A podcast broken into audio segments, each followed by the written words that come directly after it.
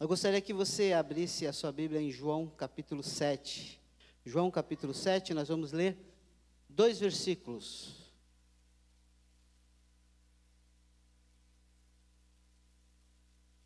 Você tem aí projetado, você nem precise é, abrir, mas deixa aberto, porque a gente vai usar um pouco aí o texto de, o capítulo de João, ou o livro de João, mas eu queria que nós, a proposta é nós lermos juntos, numa só voz, porque está projetado aqui, certo?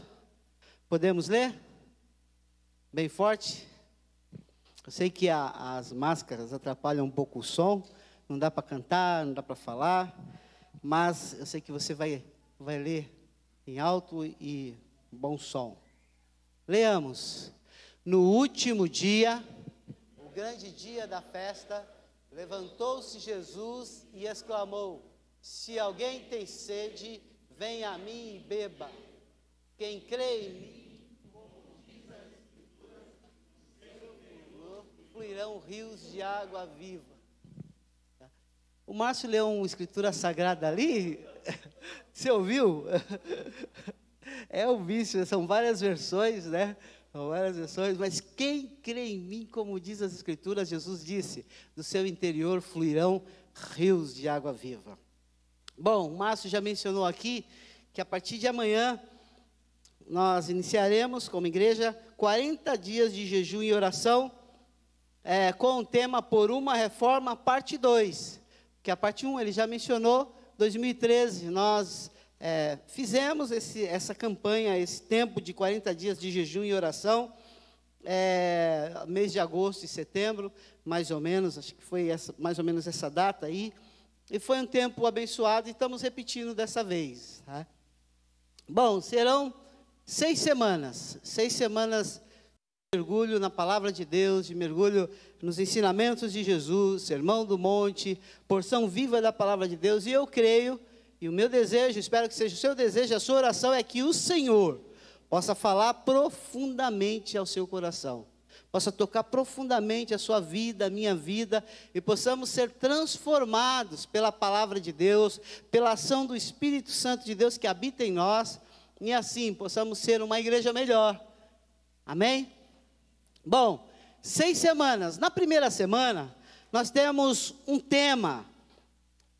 O tema, eu vou pedir para colocar, é Recomeçando com Cristo. Você pode repetir comigo? Mais uma vez. Isso. Vamos aprender nessa primeira semana algumas das qualidades do verdadeiro cristão e como aplicá-las em nosso viver diário. Como aplicá-las em nosso viver diário. Segunda semana, nós vamos entrar num outro tema, desenvolvendo um outro assunto. E o assunto é renovando o compromisso. Você pode repetir? Isso, renovando o compromisso.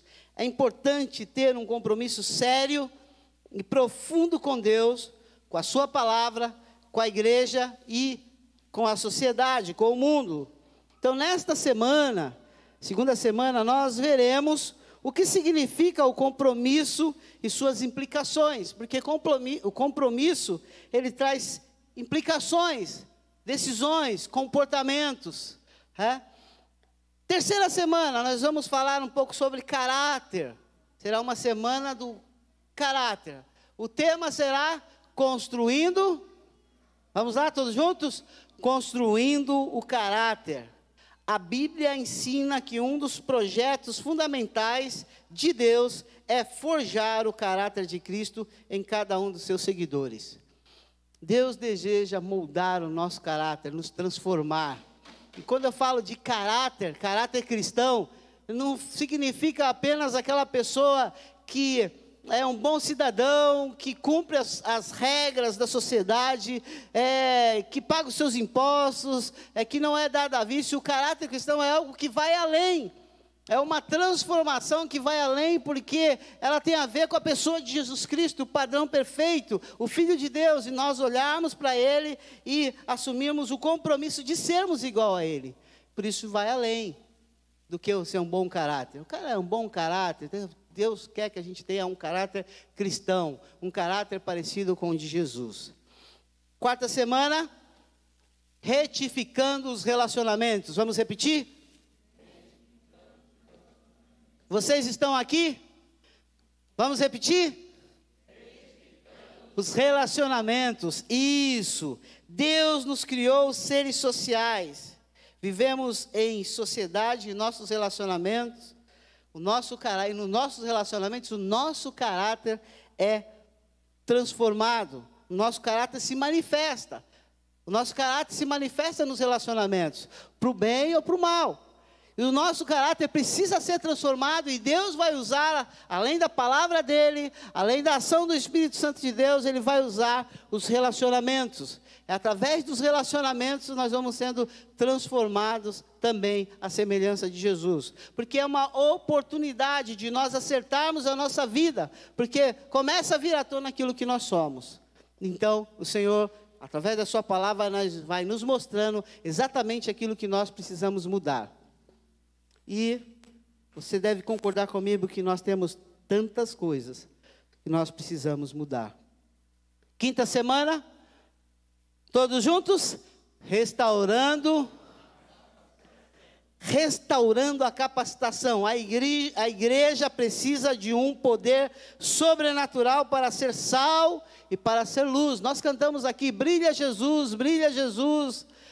É importante nós entendermos esse processo de sermos uma luz nesse mundo, sermos sal nesse mundo, e nós não vamos sê-lo se não for pela ação do Espírito Santo de Deus. É o Espírito Santo de Deus que age em nossas vidas, que nos capacita para nós sermos aquilo que Deus quer que sejamos e possamos também fazer aquilo que Deus quer que façamos. Então dependemos inteiramente da capacitação de Deus para viver e sermos efetivos em nossa missão restaurando a capacitação. E na última semana, nós vamos falar sobre a caminhada. Vamos ler juntos? Retor. Retomando a caminhada. É hora da igreja tomar decisões e desenvolver estratégias para ser agente transformador na sociedade. Nessa última semana, nós veremos o que o Senhor espera dos seus seguidores no cumprimento da missão. A missão da igreja, você faz parte da igreja. Então, é importante nós trabalharmos bem, é, entendermos bem e trabalharmos bem nessa missão. Entendemos o que é a missão e trabalharmos bem, agindo de acordo com aquilo que o Senhor nos deu em termos de dons e habilidades. Se cada um operar a sua parte, a igreja cresce. Porque Paulo diz assim: Paulo diz que a justa é, operação, a justa ação de cada parte faz o aumento do corpo. Então, você tem dons e talentos, você precisa se envolver nessa missão. Essas serão as seis semanas. Amanhã será então o primeiro dia da primeira semana. Alguém lembra? Qual o tema do primeiro dia? Muito bem, recomeçando com Cristo, recomeçando com Cristo. E a minha proposta é falar de Cristo, que tem poder para saciar a sede mais profunda do homem. Por isso eu quero propor o tema Cristo, nossa fonte. Cristo, nossa fonte. Agora, por que que temos que começar ou recomeçar com Cristo? Por que com Cristo? Porque qualquer coisa que, qualquer transformação, qualquer mudança, qualquer é, mudança radical que venha a acontecer na nossa vida, na nossa família, no nosso interior, nos nossos relacionamentos, na vida da igreja, na sua vida particular, nos seus projetos, as mudanças que vão ocorrer começam com Cristo. Cristo tem poder para operar essas mudanças. Então é a partir dele que as coisas acontecem. É a partir de Cristo que a restauração acontece em muitas áreas das nossas vidas. Por isso, nós precisamos começar com Cristo, recomeçando com Cristo. Cristo a nossa fonte. Agora, mas por que temos que começar com Cristo? Bom, disse aqui algumas coisas, mas eu poderia elencar uma dezena de outras coisas. No entanto, apenas uma é o suficiente, ou pelo menos três ou quatro.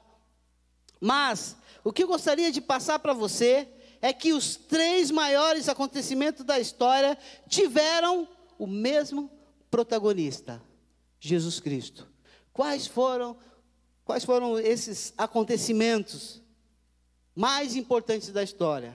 Mais importante do homem que descobriu é, a vacina, mais importante do homem que pisou na lua, mais importante de qualquer outra coisa que tenha acontecido na história, três acontecimentos marcaram a humanidade. Primeiro, o nascimento de Jesus. Segundo, a sua morte. Terceiro, a sua ressurreição. Esses três acontecimentos marcaram a história, mexeram, mexeu com a história, trouxe um reboliço na história. É importante nós entendermos que esses três acontecimentos teve apenas um protagonista e o nome dele é Jesus. Por isso que tudo começa com ele. E ainda vai existir um quarto acontecimento e que vai ter o mesmo protagonista, que é quando Jesus vai voltar para levar você e a mim para a glória. É quando Jesus vai voltar para nos levar, para levar a sua igreja. Quarto acontecimento. O texto que lemos, os dois versos, estão num contexto de uma festa judaica em Jerusalém. Por isso a expressão no último dia, o grande dia da festa. Esta festa era uma das grandes festas judaicas, a festa dos tabernáculos. Você pode ver lá no versículo 2 do mesmo capítulo, do capítulo 7, que é mencionado o nome da festa. E aqui Jesus está no último dia. Esse era um dia especial, era apoteótico. Aconteciam coisas importantes naquele dia. Nós podemos ler detalhes dessa festa lá em Levítico capítulo 23, 34 a 43, quando essa festa foi introduzida. A finalidade desta festa, assim como outras festas judaicas, era lembrar. O povo precisava recordar, recordar da bondade de Deus para com o povo principalmente durante o período de peregrinação no deserto, quando o povo saiu do Egito e caminhou no deserto na direção da terra prometida. Lembrança. Era importante para o povo essas lembranças, mas essas festas eram festas que reuniam muita gente. O povo judeu celebrava de verdade. Eram oito dias de festas, as coisas aconteciam ali, celebrações intensas, alegria oferta de sacrifícios, os sacerdotes trabalhavam bastante. Havia uma reunião solene de pessoas que cantavam, festejavam o tempo todo. Bom, estas solenidades, não apenas essas, mas todas que aconteciam em relação ao povo, eram como sombras que viriam e apontavam para uma realidade futura. Essas festas foram estabelecidas lá na antiga aliança como sombras que apontavam para uma realidade futura. Jesus, ele está presente nessa solenidade. Para quê? Jesus está presente nessa solenidade para manifestar, para revelar a realidade futura, que é Ele mesmo. Estava acontecendo o cumprimento, revelar esta realidade que era ele, Jesus Cristo, o Filho de Deus. Mais tarde, os judeus, eles introduziram a festa, a esta festa, a prática de retirar a água do tanque, o tanque de Siloé, e derramá-lo sobre o altar, como um memorial é, do momento em que Moisés golpeou a rocha, quando o povo estava com sede, reclamando com Moisés, e ali brotou água. Então, isso está lá em Números 20. O povo murmurava, o Senhor falou com Moisés e Moisés golpeou a rocha, deveria falar a rocha, golpeou a rocha e então o povo pôde beber a água que saía da rocha. Um milagre aconteceu ali.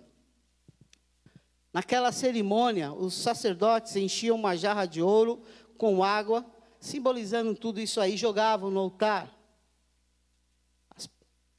Enquanto eles faziam isso, o povo, as pessoas repetiam é, várias vezes Isaías 12, 3, que diz: Vós com alegria tirareis águas das fontes da salvação. Vós com alegrias tirareis águas da fonte da salvação. E eles cantavam o Salmo 113 até o Salmo 118 e cantavam várias vezes. E era uma festa, o povo balançava os ramos e festejava e se alegrava, e era um momento vibrante. O povo estava vibrando, eufórico. Era o último dia da festa, era o dia da celebração final. Era um momento solene.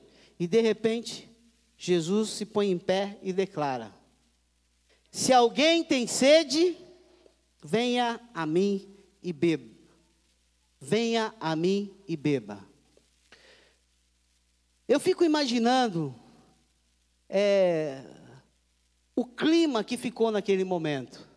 Todo mundo festejando, os sacerdotes celebrando, derramando água, oferecendo sacrifícios, lembrando daquele momento histórico, e de repente Jesus fica de pé e ele brada. Ele não, não apenas mencionou: se alguém tem sede, venha a mim e beba. Jesus se levantou e clama e brada, dizendo: Se alguém tem sede, venha a mim e beba. O que Jesus está dizendo aqui? Jesus está dizendo que Ele é a rocha. Ele tem poder para saciar a sede da humanidade. Venham até mim e bebam, sejam saciados em mim. Jesus está trazendo a realidade daquilo que era uma sombra no passado. Ele está falando assim: olha, sou eu. Venham a mim e bebam. Vocês continuam com sede, vocês continuam sedentos. Venham a mim e bebam, sejam saciados em mim. Aquilo que era sombra do futuro agora era uma realidade. Jesus fez isso em outras oportunidades, em outras situações. Por exemplo, no capítulo 6, do verso 28 a 35, é, numa conversa ali, ele diz: Eu sou o pão da vida. Eu sou o pão da vida. Na conversa, os judeus, é, alguns homens conversavam acerca daquilo que tinha acontecido lá no deserto, quando é, eles estavam com fome e Deus mandou um maná do céu. Deus mandou o alimento do céu, pão fresco, pão fresco. E o Senhor já tinha é, realizado um grande milagre multiplicando pães e peixes. E mesmo assim os homens falavam assim: olha, é, esse negócio da obra de Deus, que, como faço para cumprir a obra do Senhor? Fala assim: creiam, creiam, e de repente eles questionam, Jesus fala assim: mostra um, alguma obra, mostra alguma coisa para que a gente possa crer. Ele tinha acabado de multiplicar pães e peixes, eles queriam mais milagre. Eles queriam, que, queriam ver mais alguma coisa.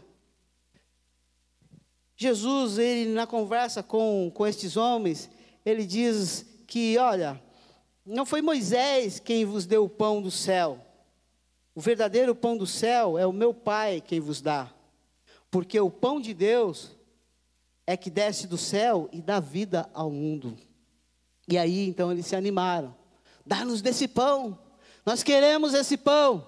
E Jesus declara: Eu sou o pão. Eu sou o pão da vida. Ele é a água, ele é a rocha, ele é o pão. Tudo converge em Jesus.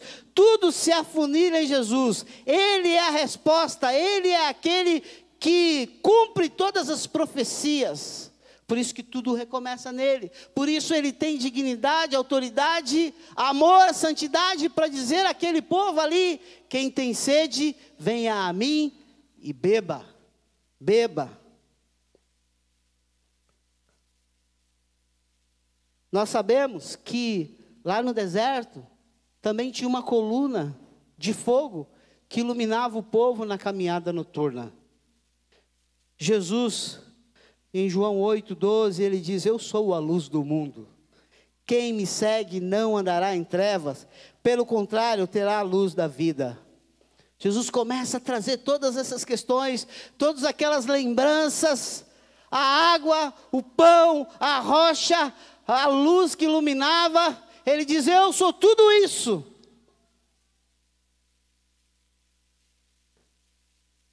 Por isso, ele está diante dos homens, dizendo: Venha a mim e beba. Venha a mim e beba. Ele está apontando o caminho. E o caminho não é para a direita, não é para a esquerda, não é para trás. O caminho é na direção dele, porque ele está dizendo: venham a mim, venham a mim. Aliás, você já parou para pensar quantas vezes Jesus utilizou o verbo vir? Quantas vezes ele repetiu isso? Vir. Por exemplo, em João, capítulo 1, verso 39, nós temos lá na, nesse capítulo é, uma declaração de João Batista acerca de Jesus. João Batista, que veio como precursor de Jesus, veio como aquele que ia preparar ali o caminho. Quando ele avista Jesus, e João Batista tinha dois discípulos, ele diz: Eis o Cordeiro de Deus que tira o pecado do mundo. Aqueles judeus entenderam e imediatamente deixaram João e passaram a seguir a Jesus. Só que este seguir a Jesus não era um seguir. É, como nós entendemos hoje. Eles estavam indo atrás de Jesus, é, é exatamente isso. Jesus estava indo, eles estavam seguindo Jesus. Jesus para, olha para trás e faz uma pergunta. A pergunta é: que buscais? Que buscais? E a resposta deles é muito significativa, porque eles declaram: Mestre, onde moras? Eles respondem uma pergunta com outra pergunta, mas naquela resposta. Naquela pergunta já estava a resposta: nós queremos ser seus discípulos. A resposta de Jesus foi: vinde, ao verbo ver, e vede. Vinde e vede. Eles foram, não falo o que aconteceu naquela tarde, mas eles ficaram com Jesus a tarde toda. Ficaram, tiveram um tempo com Jesus. E ali algumas coisas começaram a mudar. Porque um dos dois que, que estavam com o mestre era André. André saiu da presença de Jesus e achou o seu irmão Pedro. E qual foi a primeira coisa que ele disse? Achamos o Messias. Achamos o Messias. André passou a ser um propagador do Messias.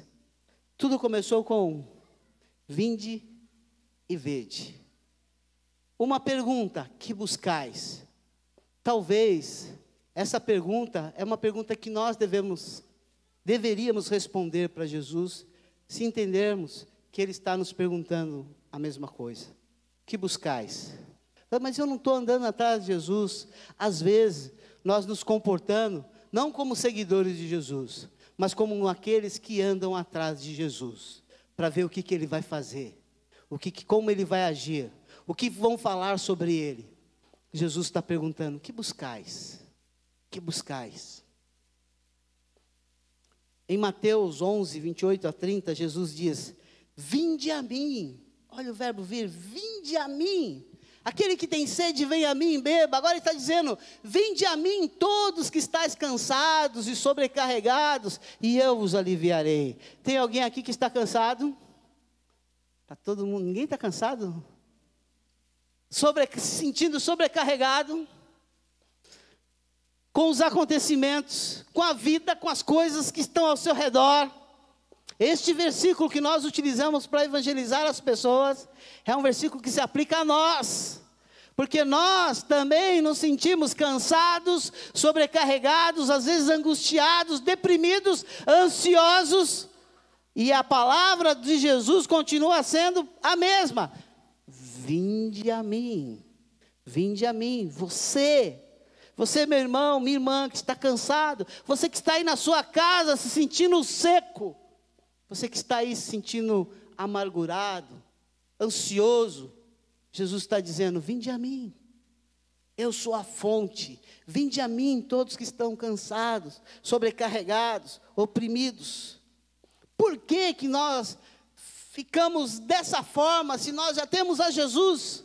Porque nós nos comportamos, agimos e sofremos todo esse cansaço, todo esse, esse peso, se nós já temos Jesus? Por pelo menos três motivos. Primeiro, Porque nós vivemos num mundo caído e opressivo. Você vive nesse mundo? Eu vivo. Segundo, por causa do pecado dos outros. Nós sofremos por causa do pecado dos outros. A D sofre com os pecados do Tom. Não precisa falar quais são os pecados do Tom. E vice-versa. Nós sofremos com os pecados dos outros, mas também nós sofremos por causa dos nossos próprios pecados. E às vezes é muito mais fácil nós é, falarmos, ah, eu estou sofrendo por causa do pecado dos outros, e não entendemos que nós também temos os nossos pecados. E vivendo num mundo como este, caído, opressivo, com pecado do meu irmão, meu pecado, às vezes a coisa fica difícil, não fica? Fica complicada, difícil. Mas o Senhor diz para mim e para você: vinde a mim, vinde a mim, bebam, vinde a mim, você que está cansado, venha até a fonte, venham. Em Mateus 4, 19, Jesus diz: Vinde após mim e vos farei pescadores de homens. Jesus faz aqueles pescadores sonharem com algo que eles nem imaginavam que era. E eles largam tudo por causa de um vinde, vinde. Eu vou fazer vocês serem pescadores de homens. Deixa aí tudo isso aí, vamos lá. Será que eles entenderam aquilo? Será que eles entenderam o que seria aquela fala, aquela frase de Jesus? Vos farei pescadores de homens? Com certeza não. Mais adiante, eles vão entender. Mas vinde a mim e vos farei pescadores de homens. Em Lucas 9, 23, o Senhor Jesus diz: Se alguém quiser vir, novamente, vir após mim, negue-se a si mesmo, tome a sua cruz e siga-me. Observe Jesus falando: venha, venha para mim, eu estou aqui. Venham. Em Mateus 19, 14, o que está escrito em Mateus 19, 14, Mimi?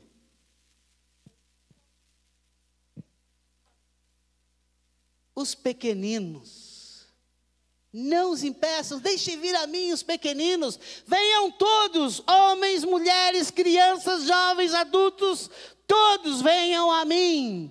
Venham a mim.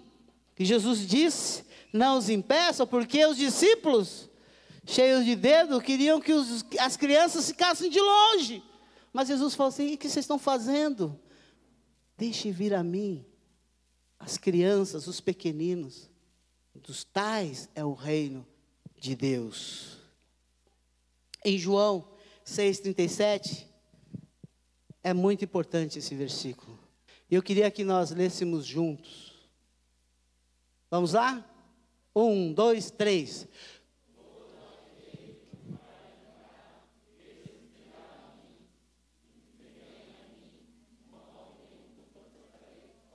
Amém. Glória a Deus. Se você vai até Ele, de maneira alguma, Ele te lançará fora. De maneira alguma, Ele te lançará fora. Você vê como Jesus tem essa preocupação de chamar os homens, de convidar, de ordenar, porque muito desse vir é uma ordem, vinde a mim, é imperativo. E muitas vezes nós não vamos ao Senhor. Jesus dá à humanidade a oportunidade de beber da água da vida. Lembra-se da mulher samaritana? João capítulo 4. A mulher que estava lá pegando água no poço.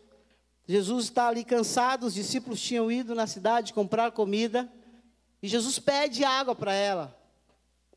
E ela fica assustada, porque Jesus era judeu, ela samaritana, um judeu não conversava com samaritano.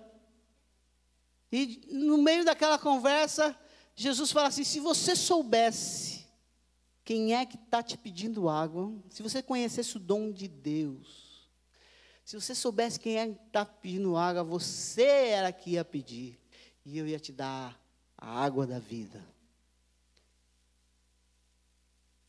Jesus tem uma água, Jesus tem algo para dar para nós, que nada nesse mundo pode nos dar, nada pode preencher.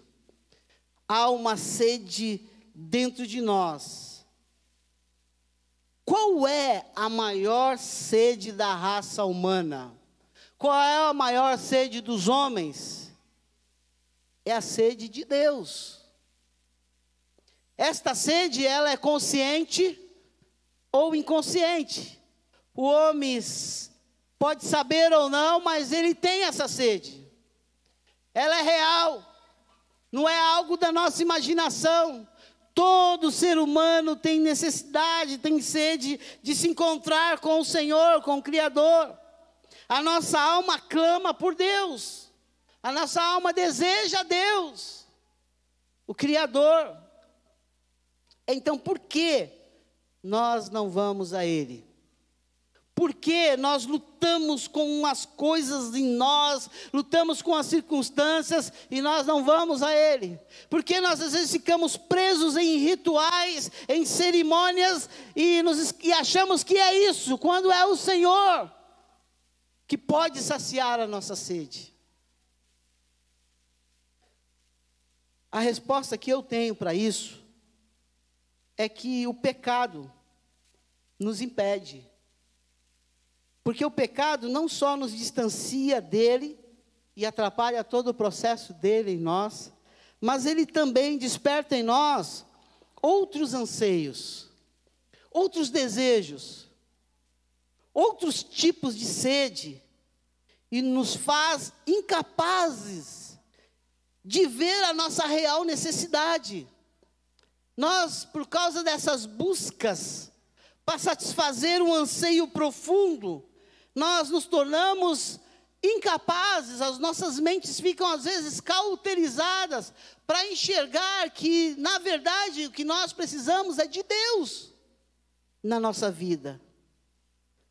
Há um, muita sede no homem dominado por seus impulsos carnais, há muita sede. E nós tentamos de todas as formas tentar preencher alguma coisa em nós. Buscar um senso de realização, de propósito, de segurança, de tranquilidade, e nos esquecemos que é o Senhor que pode fazer isso por nós. Quais são essas sedes gritantes, vibrantes, intensas na sociedade? É, primeiro, a sede de poder poder político, poder religioso, poder de controle, todo tipo de poder. Os homens gostam de buscar poder, anseiam por poder e buscam desesperadamente ter poder. Nós estamos vivendo num contexto pandêmico em que os nossos políticos, nossos governantes estão lutando para ver quem é que pode mais? Eu estou falando num contexto macro, mas num contexto micro, aqui dentro, o Senhor precisa tratar esse desejo de poder nos nossos corações, porque isso nos distancia de Deus. Essa busca distancia o homem de Deus. É pecado, é perigoso. Outra sede que domina os homens é a sede da fama, sede por fama. É o desejo do reconhecimento, da notoriedade, de ser reconhecido, de estar nos holofotes, de estar brilhando em algum lugar onde todo mundo possa ver. Esse desejo gritante é uma sede muitas vezes descontrolável na vida do ser humano. E ele vive intensamente isso todos os dias. E esta sede e essa vontade coloca em movimento o tempo todo.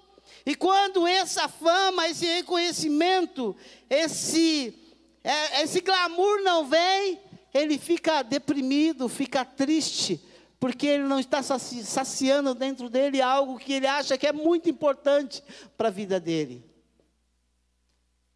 Deixa eu te dizer uma coisa. O reconhecimento humano, o reconhecimento dos homens, no máximo, massageia o nosso ego, no máximo, nos dá um ânimo para continuar fazendo as coisas, mesmo na casa de Deus, a obra de Deus, no máximo. ele faz com que a gente procure fazer sempre o melhor, porque eu estou sendo reconhecido, mas ele não muda a nossa história, não muda a nossa vida. Porque o reconhecimento humano não tem poder de mudar a vida das pessoas. O que tem poder de mudar a vida das pessoas é o reconhecimento de Deus. Quando Deus olha para você, quando Deus olha e te reconhece como um servo, como um discípulo, discípulo amado, como alguém que serve Ele de coração, quando esse reconhecimento vem, isso muda a sua vida. E é lógico que em alguns momentos esse reconhecimento de Deus vai ser expressado através do relacionamento das pessoas. Mas você tem a condição de entender quando esse reconhecimento é reconhecimento que vem de Deus ou quando ele é bajulação. É importante nós enxergarmos que a busca por fama é um pecado nas nossas vidas. A busca por reconhecimento é um pecado nas nossas vidas.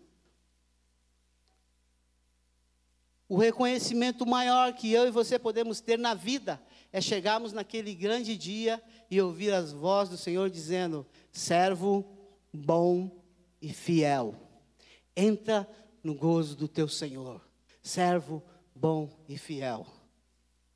Ele não vai dizer pastor bom e fiel, ele não vai dizer líder bom e fiel, ele não vai dizer, ele não vai te chamar pelo título, por título algum. Ele não vai dizer nada a respeito das coisas que você fez. Ele vai dizer servo bom e fiel. É isso que deve nos mover. É isso que deve nos levar a caminhar com Jesus.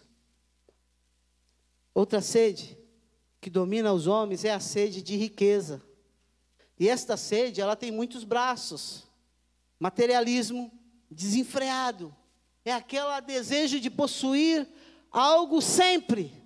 Então eu preciso de mais dinheiro.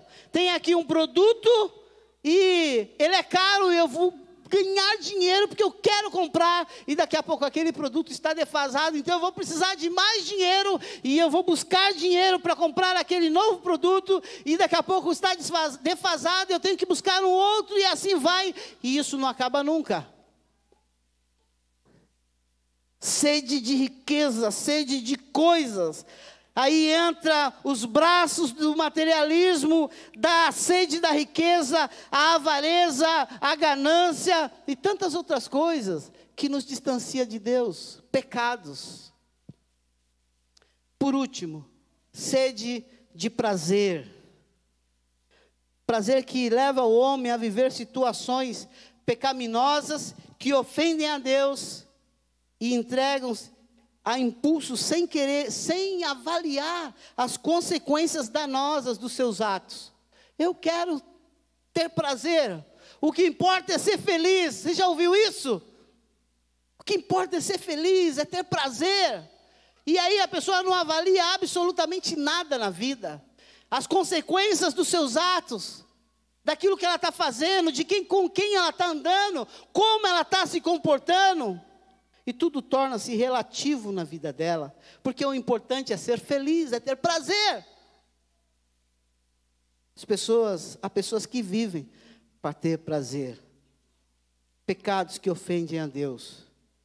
E é desta forma que muitos caminham para o álcool, para as drogas, para o consumismo doentio, para a promiscuidade sexual e tantas outras sedes que destrói o homem. Às vezes, destrói lentamente. Ele não percebe, porque ele está conseguindo ir na direção que ele, daquilo que ele acha que é importante e bom para a vida dele. É lento o processo. Às vezes o negócio é muito célere, é rápido, ligeiro. E quando ele percebe, está distante de coisas importantes da vida. Nossa esperança está em vencer todas essas questões, todos esses pecados, está em reconhecer que Jesus tem algo para nos dar que nada nesse mundo pode nos dar. Que o Senhor Jesus tem algo para dar para você e para mim que nada neste mundo vai te dar. Por isso ele diz: aquele que tem sede, venha a mim e beba. Beba hoje, beba agora, beba urgente, todos os dias. Nós vamos entrar numa campanha de 40 dias de jejum e oração. Estudar a palavra de Deus, que não seja somente uma campanha, que não seja mais uma campanha, que seja para você motivo, para você, para sua família, motivo para, quem sabe, criar um, um, um hábito, um, dar um start na sua vida espiritual e que extrapole 40 dias, que comece a ser, fazer, fazer parte da sua vida como um todo, e você cresça e amadureça, e todos nós possamos avançar no relacionamento profundo com o Senhor. Por isso o Senhor quer que a gente leve muito a sério o relacionamento com Ele. Mas tudo começa com Cristo. Gente, parece que nós estamos acostumados com Jesus. Estamos acostumados com Jesus. E eu estou dizendo isso porque quando nós estamos acostumados com alguém, nós, você já reparou que nós deixamos de dar o devido valor àquela pessoa. Ah, é minha esposa. 30, 20 anos, 29 anos com ela. É meu filho. É minha igreja. É os meus pastores, meu líder, meu irmão. Nós acabamos não dando valor mais às pessoas. Nos acostumamos. Isso nós fazemos também com Jesus. É Jesus, autor e consumador da nossa fé é o Alfa e o Ômega. É o Filho de Deus. Estamos acostumados. As realidades a respeito de Jesus não mexem mais conosco. Não causam um, um reboliço no nosso coração. Aquilo que Jesus é não nos coloca mais em movimento para realizar a obra dele. Nos acostumamos nos tornamos pessoas acostumadas a Jesus. E aí nós deixamos de conhecê-lo. E você e eu não podemos falar de alguém que nós não conhecemos. O relacionamento, a intimidade com Jesus capacita você e a mim a ministrar, a falar dele como uma realidade espiritual, não é uma realidade intelectual. Aquilo que eu sei, aquilo que os livros falam, que a palavra de Deus fala, eu estou falando de algo que eu estou experimentando, de algo que eu estou vivenciando no dia a dia, é Jesus. Então, se há uma esperança, essa esperança é Jesus, no meio deste mundo louco que nós estamos vivendo, eu preciso conhecê-lo mais e mais e mais e mais, para que eu possa falar mais e mais e mais dele. E eu não vou falar mais e mais e mais dele, se eu não ir até ele quando ele diz: Venha a mim e beba. Venha a mim e beba. Nós preferimos beber de todos os lugares, de todas as fontes, menos em Jesus. Nos esquecemos da pessoa maravilhosa que é Jesus. Bom, se a nossa esperança está em saciarmos a nossa sede em Jesus, Nesse texto, nós temos pelo menos três exigências básicas para saciar esta sede. Primeira, eu preciso estar de fato sedento pelo Senhor. O Senhor Jesus diz: se alguém tem sede, se alguém tem sede, é possível chegar até a fonte sem sede, ou pelo menos sem consciência do deserto que há na alma que clama pela, pela água que só Jesus pode dar. É possível vir todos os domingos para os cultos, ouvir mensagens, ligar o YouTube ver todas as mensagens durante a semana, todos os pastores que você gosta, e isso não mudar absolutamente nada na sua vida se você não tiver sede de Jesus. Jesus muda tudo. Agora é preciso estar de fato sedento pelo Senhor. Há um deserto na alma que clama pela água que só Jesus pode dar. É como se nós chegássemos até a fonte de Deus, dissesse, e Deus dissesse a nós: e aí? Está afim mesmo? Eu penso que às vezes Deus fala isso para mim. com aquelas, sabe aquelas orações que a gente faz no quarto? Senhor, eu quero ser um homem de Deus. Às vezes você ouve aquela voz e diz, é isso mesmo que você quer? Está afim mesmo? Eu quero fazer a tua obra. É isso mesmo? Amém. A obra de Deus, a presença de Deus, a fonte que nos capacita para irmos adiante.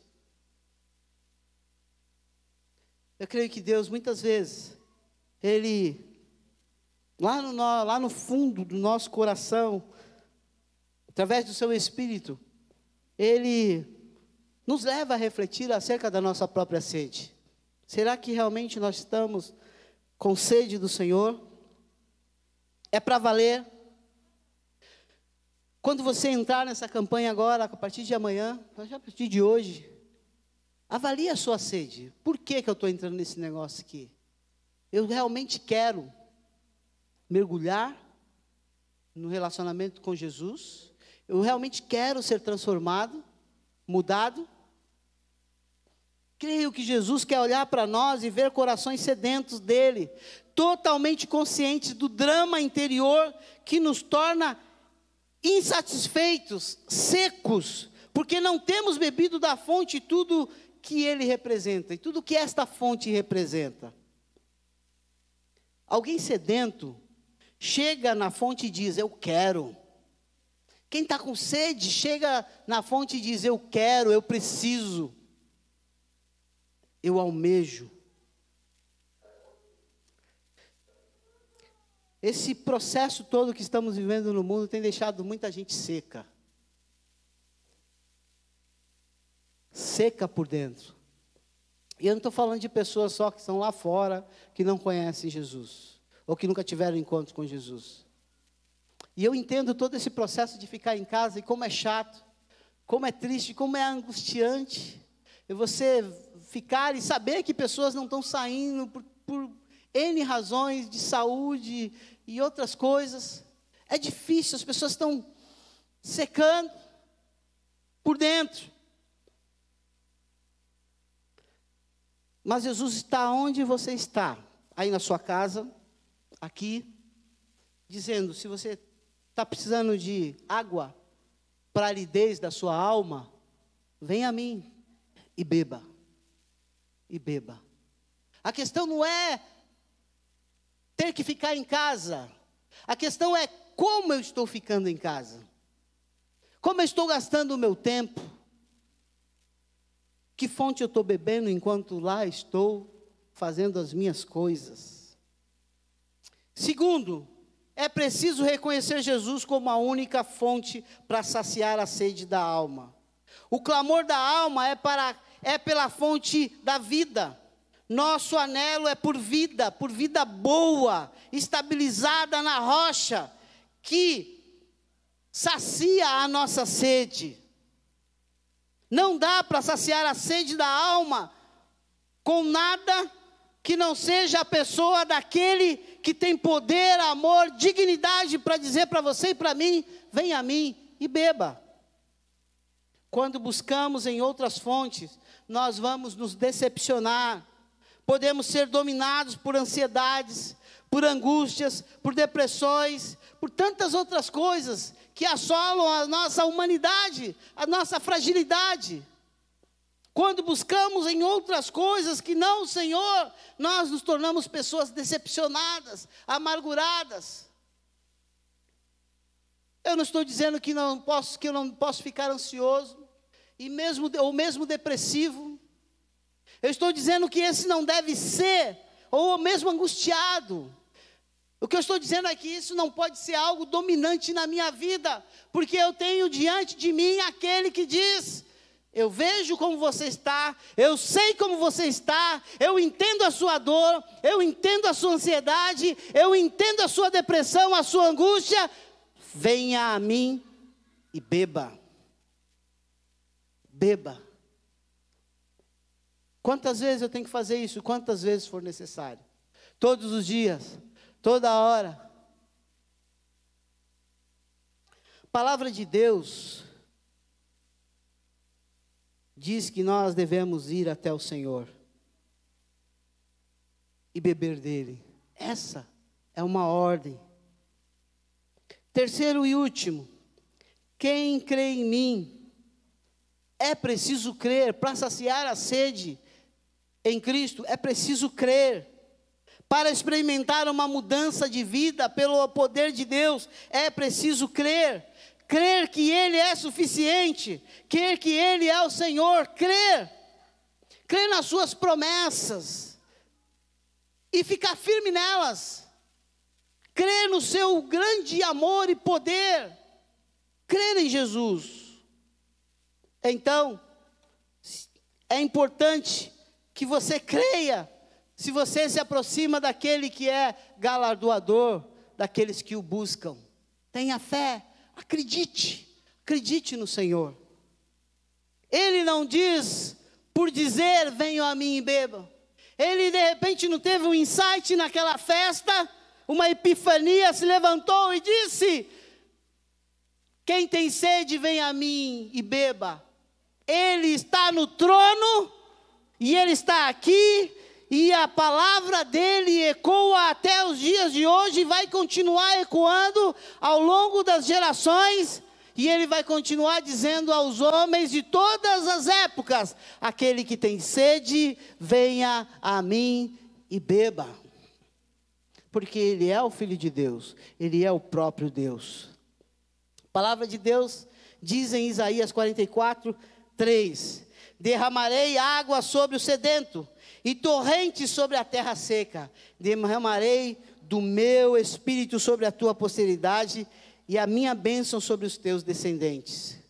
Isaías 58, 11 diz: O Senhor te guiará continuamente, fartará a tua alma em lugares áridos. Você está vivendo em lugar, lugares áridos, momentos áridos e difíceis na sua vida. O Senhor está dizendo: Olha, vem aqui e beba.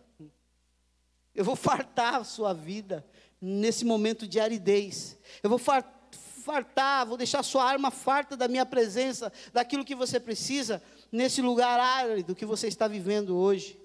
Ele vai te fortificar os ossos e será como um jardim regado e como um manancial cujas águas jamais faltam. Qual é a consequência de beber do Senhor? Daquele que bebe do manancial divino? É que ele flui daquilo que tem recebido do Senhor. Porque quando ele fala dos rios que fluirão, ele está falando do Espírito Santo. O Espírito Santo que aqueles homens que estavam ali não tinham recebido ainda naquela festa eles vão receber mais adiante em Atos. Mas nós já recebemos. Você já tem o Espírito Santo de Deus. Nós fomos selados com o Espírito Santo de Deus. E quando nós estudamos a palavra de Deus, Ele fala conosco e Ele quer que a gente caminhe na direção dEle naquilo que Ele quer, ouça a voz do Espírito Santo de Deus e comece a fluir de tudo aquilo que você tem recebido dele. Seja cheio e flua, flua da ação do Espírito. O seco e árido ganha vida. Jesus está aqui falando do Espírito Santo. O que há nesta fonte divina? Amor, graça, perdão, cura, força, encorajamento, alegria, benignidade, bondade, domínio próprio, frutos do Espírito. Nós precisamos fluir do Espírito Santo de Deus nos frutos do Espírito, porque quando nós recebemos dessa fonte, nós fluímos daquilo que é a essência de Deus. O amor dele que muda a nossa história e que nos impulsiona para ter atitudes e comportamentos próprios dele, porque o Espírito Santo de Deus está agindo. Porque se não fosse o Espírito Santo de Deus, nós não faríamos, porque nós não temos capacidade e dignidade para fazer as coisas corretamente mas ele tem. Por isso que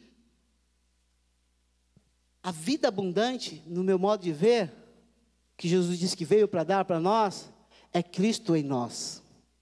Cristo em vós, a esperança da glória. Quem tem sede, venha a mim e beba. Beba hoje, beba agora. Flua daquilo que você tem recebido. Davi, no Salmo 42, diz: Como suspira a corça pelas correntes das águas, por ti, ó Deus, suspira a minha alma. A minha alma tem sede de Deus, do Deus vivo. Eu queria encerrar com um versículo que está no último capítulo da Bíblia, Apocalipse 22. Eu queria que nós lêssemos juntos este versículo. Apocalipse 22, verso 17. Vamos ler? Juntos. O Espírito e a noiva dizem: Aquele que ouve, diga. Aquele que tem sede. Todos juntos agora, a última frase. E quem quiser, receba de graça a água da vida. De novo, e quem quiser, receba de graça da água da vida. É de graça. É de graça. Da água da vida que Jesus tem para nos dar. Que o Senhor possa nos levar nesses 40 dias e durante toda a nossa vida, mas que possa ser um start, um impulso a viver experiências extraordinárias com Jesus. Aquele que diz: se você tem sede, venha e beba. Amém?